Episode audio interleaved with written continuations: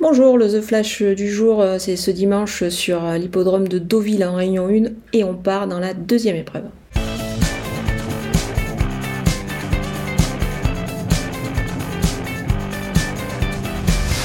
Je pense que le numéro 1, euh, Ness Chalgoda, est en mesure de renouer euh, avec le succès sur ce parcours où il a d'ailleurs euh, bah, où il a d'ailleurs emporté sa dernière victoire. C'était lors de sa rentrée.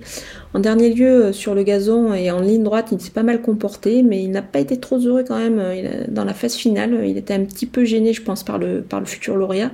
Donc il faut le reprendre ici. Et moi, je vous conseille de le jouer au jeu simple gagnant placé.